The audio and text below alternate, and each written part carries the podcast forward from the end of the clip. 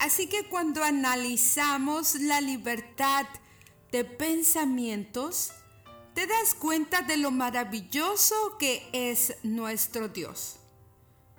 Porque siempre el enemigo va a utilizar a personas y a circunstancias para que traten de dañar tus pensamientos y por consecuencia van a dañar tu corazón.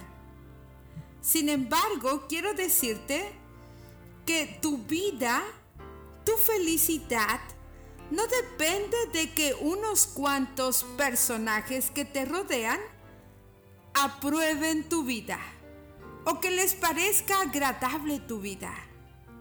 Tu vida es independiente y eres libre porque Dios nos dio esa facultad, la oportunidad de ser libres, de poder decidir, la oportunidad de crear pensamientos positivos.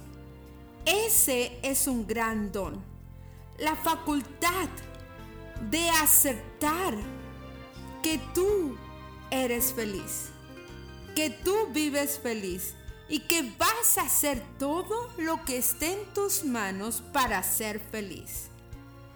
Tu vida y tu felicidad depende de ti cuando pones tu vida en las manos de Dios.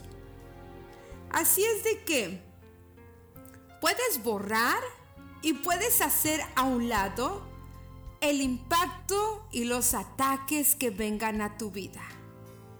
Porque tú no vives de eso. Porque esos personajes, quizás movidos por los celos, por el rencor o por el coraje, siempre van a estar comentando cosas contra ti.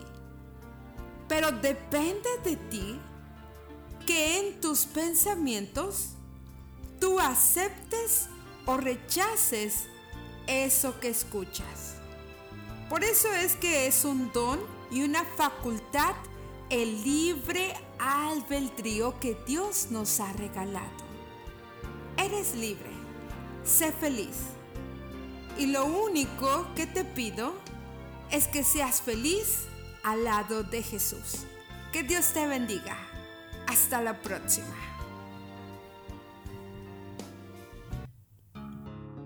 Reflexiones matinales. Dios te bendiga.